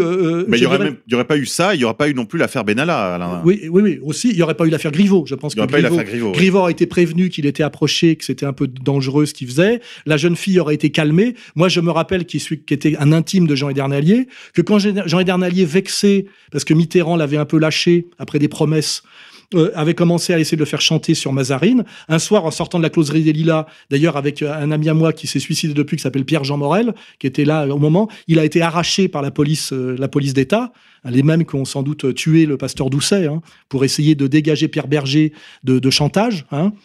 Je rappelle d'ailleurs que la veuve de Pierre Berger, Monsieur Cox, continue à me pourchasser en, De ses en- en- assiduités de ses judiciaires. assiduités judiciaires Mm. et qu'il est euh, euh, le, euh, officiellement le paysagiste de l'île aux esclaves de Epstein. Donc là, on reviendra quand même sur tous ces contrefeux, ces guignols, ces petits joueurs, Branco, etc., euh, qu'on qu'on met en scène comme des opposants au système. Alors que le vrai sujet aujourd'hui, je rappelle, c'est l'affaire Epstein. Je rappelle que l'affaire Epstein, pour un tiers, se situe en France. Agence de mannequins, euh, euh, trafic de femmes, etc. Epstein a été arrêté en descendant de l'avion euh, euh, euh, De qui, Paris, qui oui. arrivait de Paris. Et on voit bien avec les agences de mannequins, Karine, euh, le fameux, comment il, s- comment il s'appelait l'autre avec son, son Oui, nom il avait un nom à, tiroir. C'est là que Xavier nous manque. oui, oui. Ben Chemoul, etc. Enfin voilà, l'affaire Epstein est une affaire française qui est autrement plus grave parce que là on a du MK Ultra, on a de la recherche sur la programmation du cerveau, on a de- du Mossad, on a la. Bah, en fait, on a surtout un immense, voilà, arrêtons-nous là une seconde, on a un immense réseau de chantage en faveur d'Israël. Oui, et puis avec derrière de la pédophilie, de la pédocriminalité, du Oui, parce que, dressage. parce que dans l'affaire du- Epstein, plus le temps passe et plus l'âge des victimes décroît. Oui, de la traite des blanches, euh, enfin, je veux dire, de, de la torture, euh, on peut tout. Enfin, il suffit d'avoir lu un peu euh, les, les- les ouvrages de Breton, c'est ça Euh, Xavier Breton, je ne me rappelle plus son prénom, je m'excuse, ou, euh, ou les mémoires de Cathy O'Brien. Ah oui. bien sûr. C'est Breton en France, le spécialiste de ça. Alexandre Le Breton. Alexandre Bre- Le Breton. ou Alexandre Le Breton qui a fait un livre sur le MK Ultra. je travaille sans notes, donc excusez-moi. Et là, on voit que là, on est au sommet de la pyramide oligarchique et de ce que j'appelle le satanisme, religion du mondialisme, et que là, c'est autre chose que Matzneff, qui est quand même un, tout petit, euh, enfin, un marginal par rapport à ça. Je rappelle d'ailleurs que j'avais eu une discussion avec Mario Sigo quand je lui disais pourquoi tu t'attaques à Matzneff alors que finalement c'est le contre-feu préalable à la montée au pinacle de Polanski, puisqu'il y avait je veux dire, c'est pas pour rien que c'est sorti chez Grasset, euh, le bouquin de Sprangoura, et que c'était, on vous donne Matzneff à bouffer, comme ça derrière, on peut filer le, tous les prix euh, à, à Polanski. On voit bien qu'il y avait un sacrifié. Et, Marion Sigaud, qui je pense est plus malhonnête que lâche, où en fait, en général, l'un amène à l'autre, hein, la lâcheté amène à la malhonnêteté, me disait oui, c'est le premier, euh, les restes vont tomber. Alors je dis non, on fait tomber celui-là pour que, le- que rien ne bouge. Pour sauver tous les autres, au Et, et quand euh, on apprend que la police, alors qu'elle n'a aucune base pour euh, enquêter, puisque tout ça est prescrit, et pour le reste, personne n'enquête sur le passé de Frédéric Mitterrand, qui se vante de son tourisme sexuel comme Matzneff, ni d'ailleurs sur, bon, quand, du temps où Pollack était vivant, ni même sur André Gide. Enfin, je veux dire, c'est une vieille tradition. C'est-à-dire, Welbeck a eu, a eu l'honnêteté de le dire. Il a dit il y a plus d'alcoolisme que de ca- cocaïne dans le milieu de- des lettres. Par contre, il y a beaucoup de pédophilie. Et c'est vrai que c'est une tradition, la pédophilie euh, littéraire, revendiquée et vantée. Ce que je voulais dire, c'est que moi, j'ai appris l'existence de la, des petits garçons de Mani, etc., au moment de l'affaire euh. Je l'ai appris euh, même au cœur de la, de, la polémique, parce qu'en réalité, euh, il faut être tout à fait honnête, moi, je n'ai jamais lu une ligne de Matzneff, et je crois que peu de gens l'ont lu, en fait. Oui, oui, c'est un, auteur qui est très apprécié du petit monde de, l'édition et, de la littérature, mais qui a un public très restreint. Et, euh, Et je pense qu'il y avait beaucoup de, même de snobistes dans ce, petit public-là, et qu'en oui, fait, la moitié n'en avait, pas lu une euh, ligne. Je veux pas l'attaquer comme écrivain. C'est un type qui a consacré sa vie à l'écriture. Oui, qui est dans la logique de euh, littérature uberales, c'est-à-dire l'écriture au-dessus de tout, et l'écriture qui justifie tout, puisque son principe, comme avait, faisait Nab à l'époque où il avait encore un cerveau, c'est de vivre pour pouvoir écrire, hein, c'est-à-dire de tout raconter dans son journal. Et là, oui, là c'est là où je voulais en venir, que j'étais un peu sorti de mon idée. C'est que là, on a vu que Matzneff avait été euh, euh, mis en examen abusivement parce qu'il n'y a pas de base et surtout les autres on n'y touche pas. Hein. Euh, jamais on a inquiété maître Thierry Lévy quand il faisait l'apologie de la pédophilie la et qui menaçait et qui menaçait Oui. physiquement Dieudonné. Hein. À la jamais. Il est mort depuis. Et je rappelle qu'il a lu l'éloge funèbre à, à l'église Saint-Thomas d'Aquin de Maître Vergès. Comme quoi, ça me rappelle un peu l'éloge funèbre lu par, lu par Attali à, à l'enterrement de, de, de, de Coluche. Tu sais, il faut toujours qu'il y ait un, un type de la communauté qui vienne verrouiller. Alors que je vais, ça va pas être un scoop. Je connaissais Vergès et j'ai dîné un certain nombre de fois avec lui. Il était d'un antisémitisme carabiné, hein, carabiné, hein, et qui venait de la gauche. hein, je veux dire, je rappelle, Oui. c'est pas un mec d'extrême droite. Oui, il venait au départ euh, de la, de la, de l'anticolonialisme, de la, du FLN, et après de la cause palestinienne. Et je vous garantis qu'en privé, euh, bon, il, a, avait une admiration sans borne, comme moi d'ailleurs pour Saint-Just. On parlait, lui, quand on parlait, lui et moi, on faisait des joutes de citations de Saint-Just et de Robespierre, parce que moi, mon petit bonhomme, c'est Robespierre, lui, c'était Saint-Just. Mais euh, voilà, euh, on a toujours cette- c'est toujours cette euh, stratégie de toujours tout verrouiller. Hein. Et, pour finir mon, idée, euh, les flics sont allés saisir les manuscrits de Matzneff, ils sont allés saisir euh, les manuscrits chez son ami qui les gardait, et ils sont même allés jusqu'à perquisitionner en Italie, là où il est réfugié, de façon, à mon avis, totalement illégale. Et là, je, je le dis à Marion Sigaud pour qu'elle arrête de faire l'idiote, c'est pas pour chercher d'autres petites victimes. C'est parce que dans ces, ces écrits non publiés, qui est le journal Il y a des noms, oui. il y a les noms de tous les autres. Et je rappelle que c'est euh, Pierre Berger, alors on dit Yves Saint-Laurent, mais c'est Pierre Berger qui faisait les chèques, qui payait ses notes d'hôtel. Parce que euh, je rappelle que Maznev est un type qui n'a jamais eu d'argent, qui a toujours vécu un peu au-dessus de ses moyens et sans se soucier, et qui a toujours été un peu euh, financé par le- la, la bande, hein, la bande de ceux qui avaient les mêmes goûts que lui. Et la différence, c'est que les autres étaient tous dans des, des associations d'aide à l'enfance et étaient des parfaits tartuffes. hein. Je me rappelle que j'ai été viré d'un dîner au bain-douche par euh, Carole Bouquet pour, euh, quand elle me parlait d'enfance et partage, dont le président d'honneur était Pierre Berger, pour avoir dit oui, enfance et partouze. Elle m'avait, elle m'avait chassé du dîner. hein, euh, voilà. Oui. Et je crois pas que je tapais tellement à côté. À l'époque, je faisais du journalisme d'enquête pour euh, Ardisson, av- avant qu'Ardisson ne fasse lui-même Oui. Teshuva Pour interviewer. Pour avoir, euh, pour avoir trop, trop, s'être trop intéressé à la cause palestinienne et avoir en privé trop dégueulé sur la communauté de Lumière, qui a fini par lui faire la peau d'ailleurs. Hein Euh, euh, en ce moment, sur l'affaire Matzneff, le ménage est fait. Et là, je rappelle, si on saisit ces manuscrits, c'est pas pour sortir les noms qu'il y balance, c'est pour être sûr que ces noms ne sortent pas, parce que là, ce qu'il est en train de faire passer comme message, ce vieux monsieur de 83 ans en fin de vie, c'est vous m'avez balancé, je peux balancer les autres. Eh ben non, il pourra même pas. Parce que. Oui, d'ailleurs, à ce sujet, je le dis, comme ça, les choses seront tout à fait claires. Euh, je lance une invitation à Alexandre Le Breton. Je lui avais envoyé des messages via les réseaux sociaux, je crois principalement Facebook, mais euh, je ne sais pas s'il les a bien reçus. On peut Je- aussi inviter d'ailleurs Matzneff, s'il veut même à distance euh, se confesser à nous. Il a sans doute beaucoup de choses à dire. hein. Ben, moi, je serais intéressé d'entendre des, de- qu'il me donne des noms, en effet. C'est toujours bien de faire un peu d'enquête. Et puis, j'in- j'invite très officiellement Alexandre Le Breton, s'il nous écoute, je sais qu'il écoute régulièrement nos émissions, je l'en remercie. Euh, je l'invite à ce micro, euh, s'il a des desiderata techniques euh, pour camoufler son identité. Évidemment, on y veillera, euh, ce que je peux comprendre parfaitement, mais je crois qu'il est important qu'on continue de creuser ce sillon et qu'on aille au fond, euh, qu'on vide les écuries Oui, parce que là, on est quand même que dans des contre-feux, des francs-tireurs et des électrons libres qu'on laisse faire mumuse, comme le, le petit Branco, là. Euh, et euh, on voit bien que le sérieux, le dur de dur, c'est ce vers quoi nous, on essaye d'aller. Et ce qui est incroyable, euh, par exemple, c'est que les gens sont terrorisés de, de- de parler avec moi, alors qu'ils se prétendent par ailleurs défiant le système, n'ayant peur de rien, etc. Et des grands voyous, parce que moi c'est ça qui m'a le plus amusé quand vous m'avez raconté cette histoire Alain, c'est que le type est apparemment il dit je suis rangé des bagnoles, mais je quand même je suis encore un petit peu nanana pour déjà ne serait-ce que se couvrir, parce que c'est vrai que on imagine qu'il y a. Bah, je, je vais te dire pourquoi je pense qu'il n'est pas venu chez nous. Parce que nous, j'avais demandé à mes camarades de FEDOC d'enquêter sur les, révélations qu'il fait. Notamment, il parle, je crois, rue de Pontieux, d'un hôtel qui servait de plaque tournante à de la pédophilie payante. On a enquêté, nous, parce qu'on a vraiment du réseau, puisque fait document, c'est quand même du réseau. Il y a, ça n'existe pas, ça, vous voyez Donc, à un moment donné, il invente des trucs. Donc, euh, qu'est-ce qui est vrai, qu'est-ce qui est pas vrai? Et en général, il balance toujours sur des morts de droite. hein. Donc, est-ce que c'est pas pour couvrir des vivants je dirais pas de gauche, mais euh, progressiste. ouais. euh, oui, euh, voilà. Tiens, d'ailleurs, je, je, je, décou- je, je veux rappeler là qu'au moment où il y a toutes ces affaires, je vois par exemple ce qui est un scandale pour moi, qu'un type comme Jacques Lang, qui est quand même cité régulièrement dans des affaires, a été reconduit à son poste de, de patron, je ne sais pas quel est le terme exact, de l'Institut du monde arabe. C'est-à-dire qu'au sommet de l'Institut du monde arabe, il n'y a pas un arabe, il n'y a pas un musulman.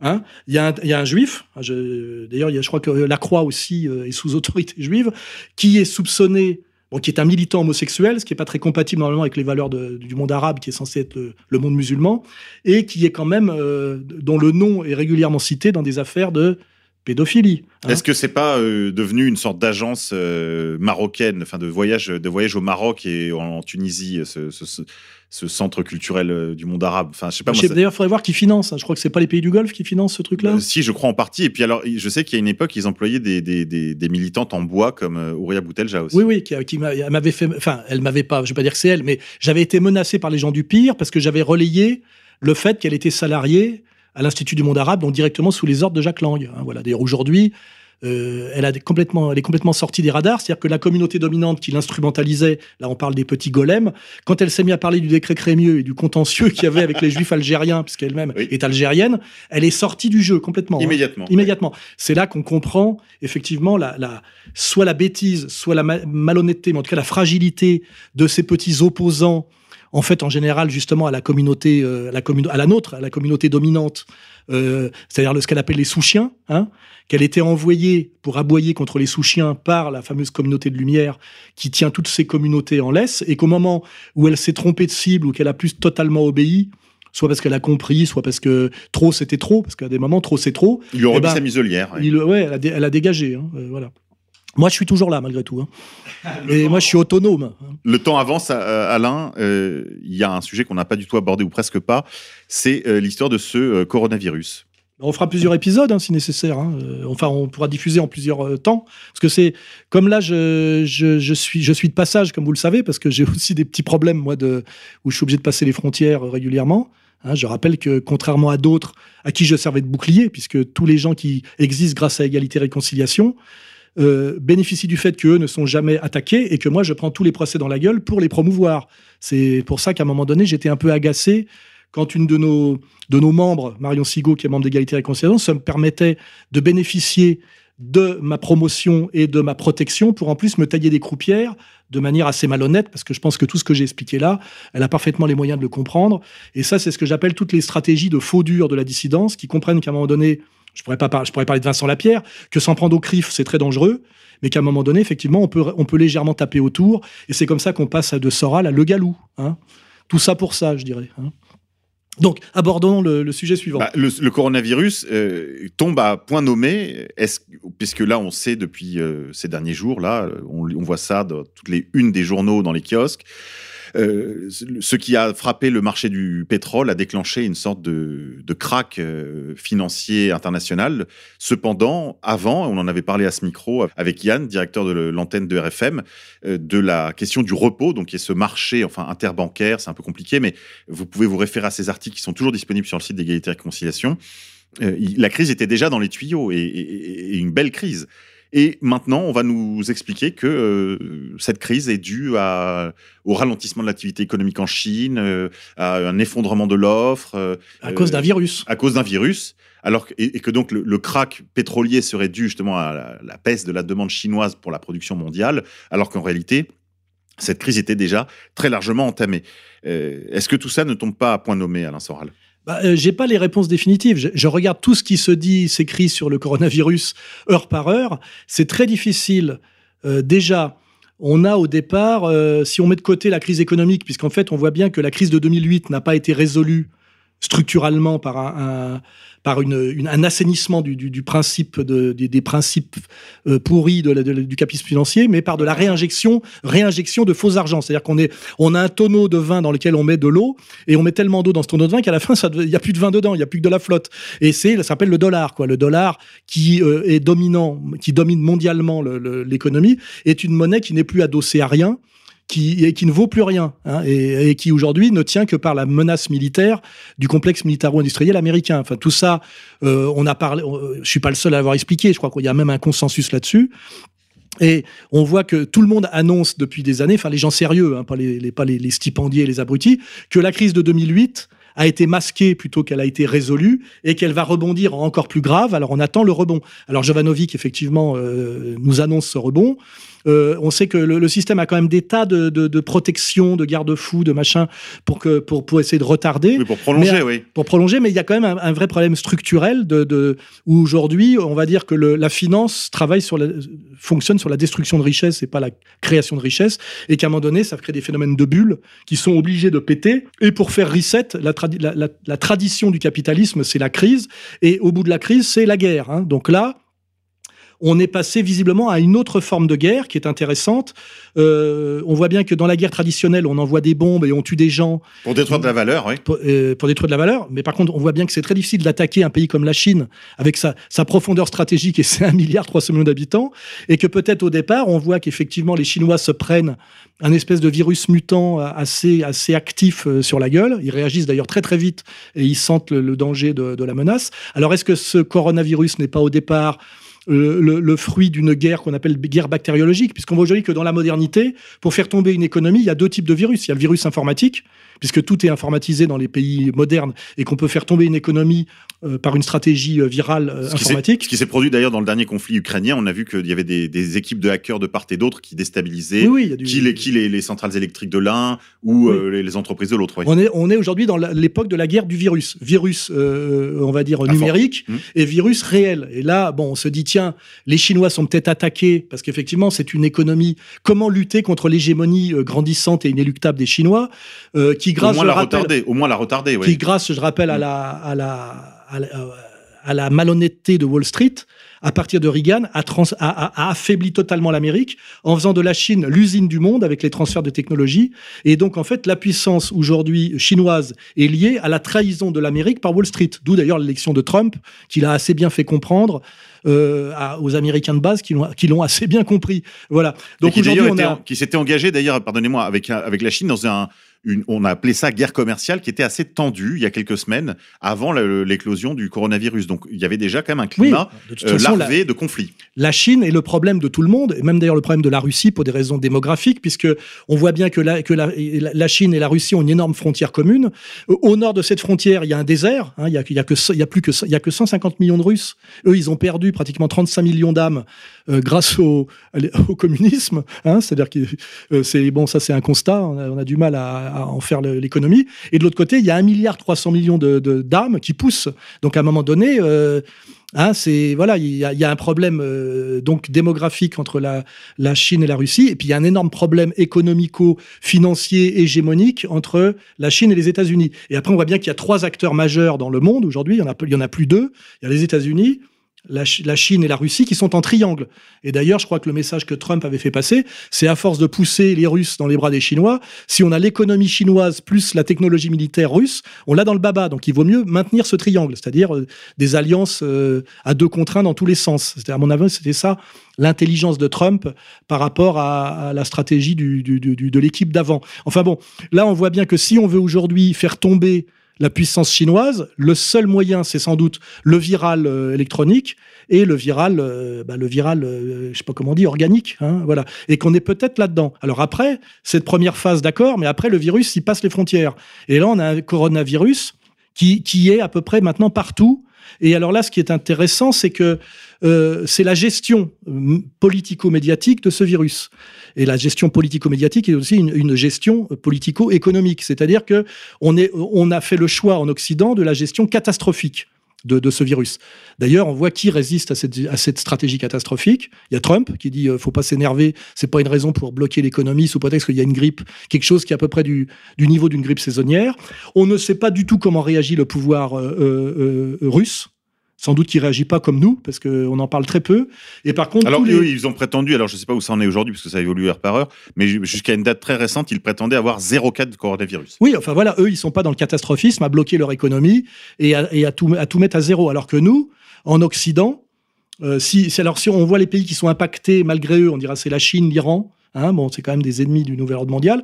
Mais nous, on a, on a, notre pouvoir politico-médiatique s'est jeté dans le catastrophisme euh, euh, et euh, volontairement fait tomber l'économie, hein, la paralyse. C'est-à-dire qu'on a une vraie stratégie aujourd'hui de paralysie de l'économie. Alors, est-ce que c'est pas pour habiller de virus une crise structurelle et, qui était inéluctable, qui est la contraction de l'économie euh, de l'économie par, par, euh, les comment dirais-je les contradictions fondamentales du nouvel ordre mondial. C'est c'est la faute au virus. Et comme par hasard, ça accompagne. Alors est-ce que ça, ça serait une explication possible hein? Et puis aussi, il faut pas oublier que par le virus, euh, on peut absolument tout imposer politiquement, c'est-à-dire la dictature, le confinement, l'interdiction de réunion, le report même des élections. On, en parlait tout à l'heure hors antenne, on n'a pas l'explication totale. Euh, Trump, aujourd'hui, dans les, élections qui viennent, est le seul qui refuse d'annuler ses meetings, alors qu'en face, ils, pr- prétendent déjà euh, presque arrêter la campagne, car je rappelle, ils n'ont que comme candidat à opposer à Trump que Biden, pédophile notoire, hein, il y a toutes les vidéos, qui d'ailleurs a rallié le vote noir, qui veut dire ce que c'est quand on, en- on enlève Farrakhan, qui est la dignité sans doute des Noirs américains, ce que c'est que la communauté noire, quand on parlait des golems sous domination, qui va quand même marcher derrière un, un- un richissime euh, euh, grand bourgeois wasp pédophile, quoi. Je veux dire, euh, on voit pas très bien où est le, je dirais le challenge, ouais. on voit vraiment ce qu'on appelle de la soumission, quoi. hein. C'est, ça s'appelle la gauche américaine. Euh, voilà. Donc la question, c'est si jamais les, élections américaines étaient bloquées, reportées par l'interdiction de réunions publiques, etc., donc par l'empêchement de la campagne, euh, qu'est-ce que euh, Trump arrivant en fin de mandat et les, les élections étant annulées Là, c'est une question que je pose. Qu'est-ce qui est prévu dans la Constitution américaine? Est-ce que ça euh, sort pas Trump de fait du pouvoir, exactement comme en France?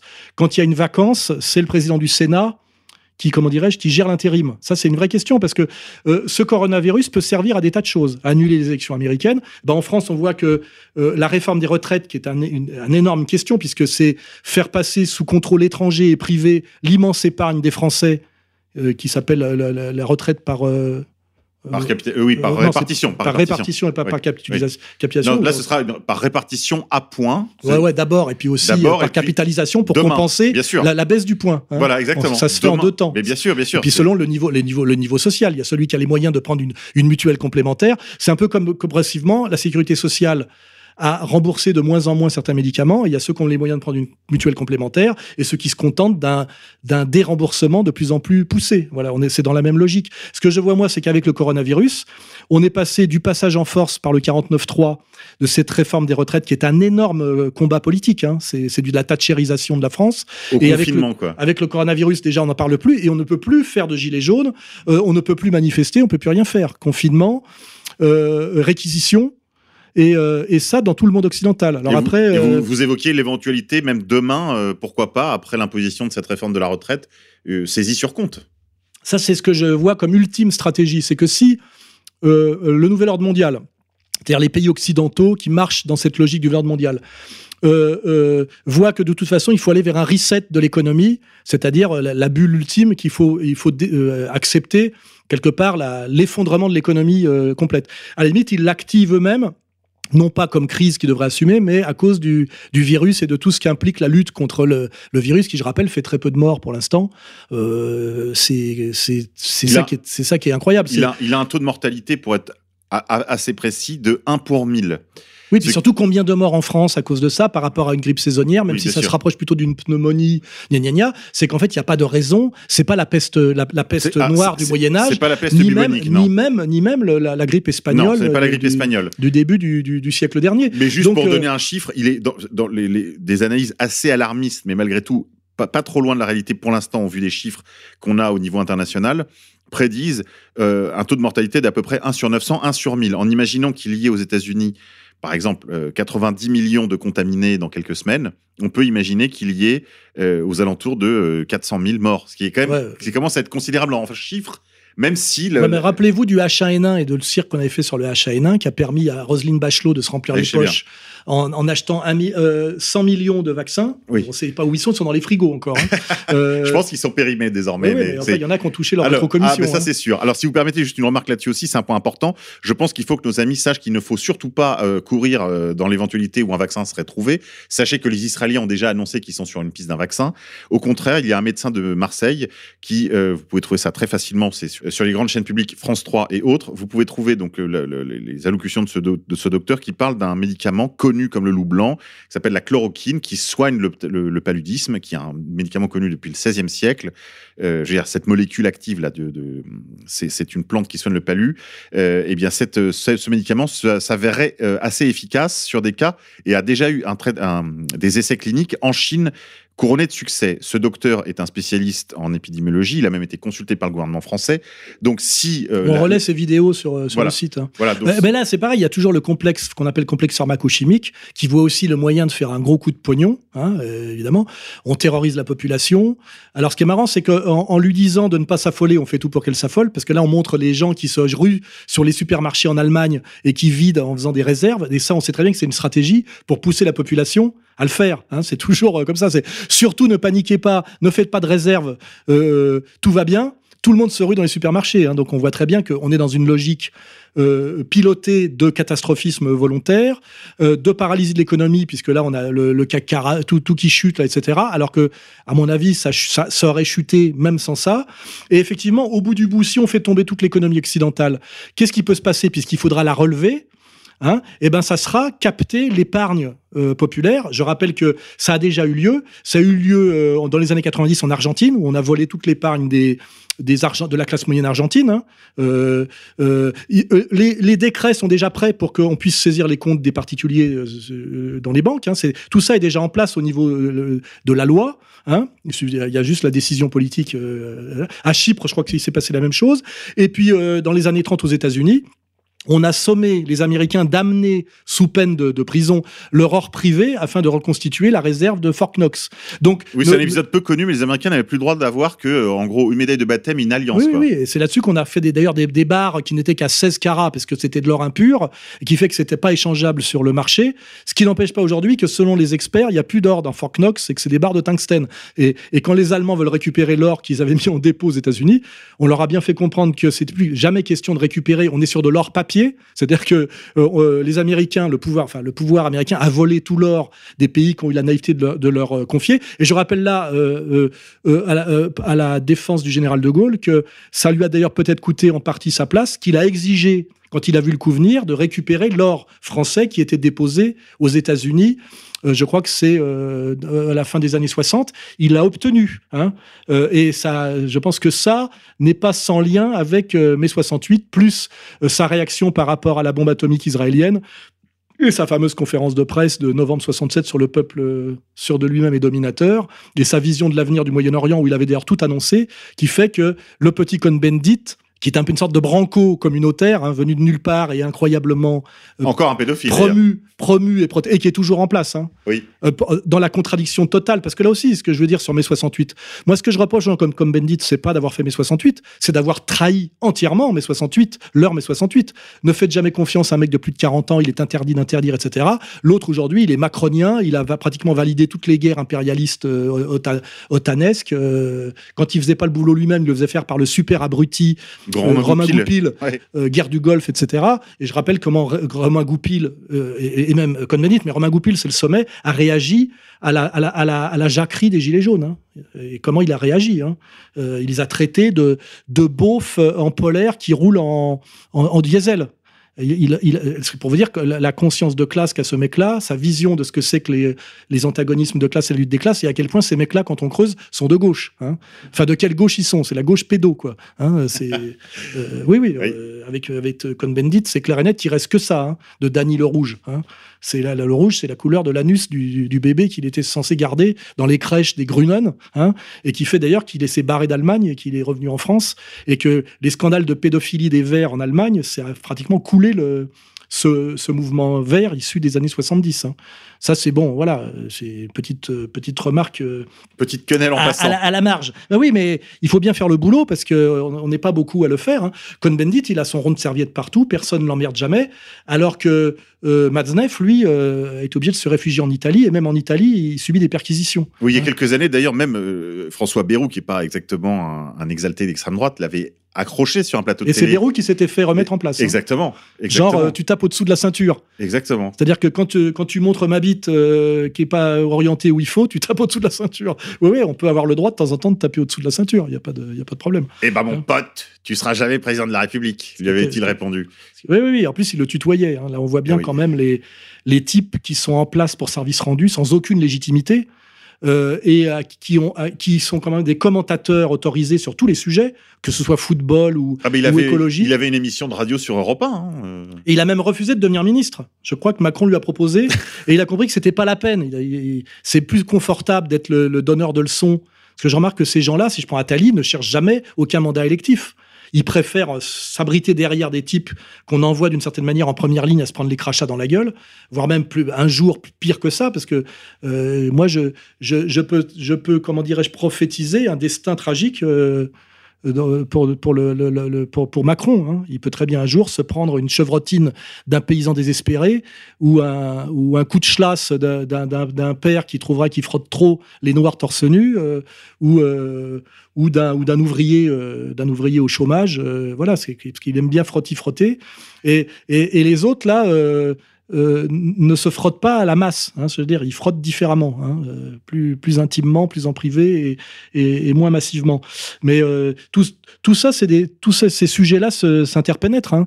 Donc, effectivement, le truc ultime du coronavirus, ça serait de faire tomber l'économie qui doit tomber, de mettre ça sur le dos d'un, virus, et derrière, parce qu'il faut relever l'économie qui est tombée, parce que sinon, bah, c'est la, la, misère, de réquisitionner au niveau occidental hein, tout- toute l'épargne privée afin de relancer l'économie, puisque même avec la réforme des retraites, c'est déjà ça qui était visé. C'était que savoir si ce, cet énorme magot qui est, l'épargne des Français dans, la logique de, de, la, de, la, de la retraite par redistribution, euh, eh ben, savoir si ça allait passer en, partie chez AXA, en partie euh, dans les fonds de pension et en partie euh, chez BlackRock. Et on voit bien d'ailleurs que ceux qui ont écrit cette, ce, projet, cette- ce projet de modification de loi sont en général des agents stipendiés par ces, comme ces fonds de pension américains. Oui, Ou... oui, on se souvient de l'affaire Delevoye, euh, évidemment. Très Oui, bah lui c'est ce AXA. D'ailleurs, c'est lui Ouais. qui a sauté parce que c'était Oui. encore français. Parce que je rappelle que le lobby des assurances français est encore des endroits où on est avec les armes, on est troisième mondiaux, et dans les assurances, on est deuxième mondiaux. hein.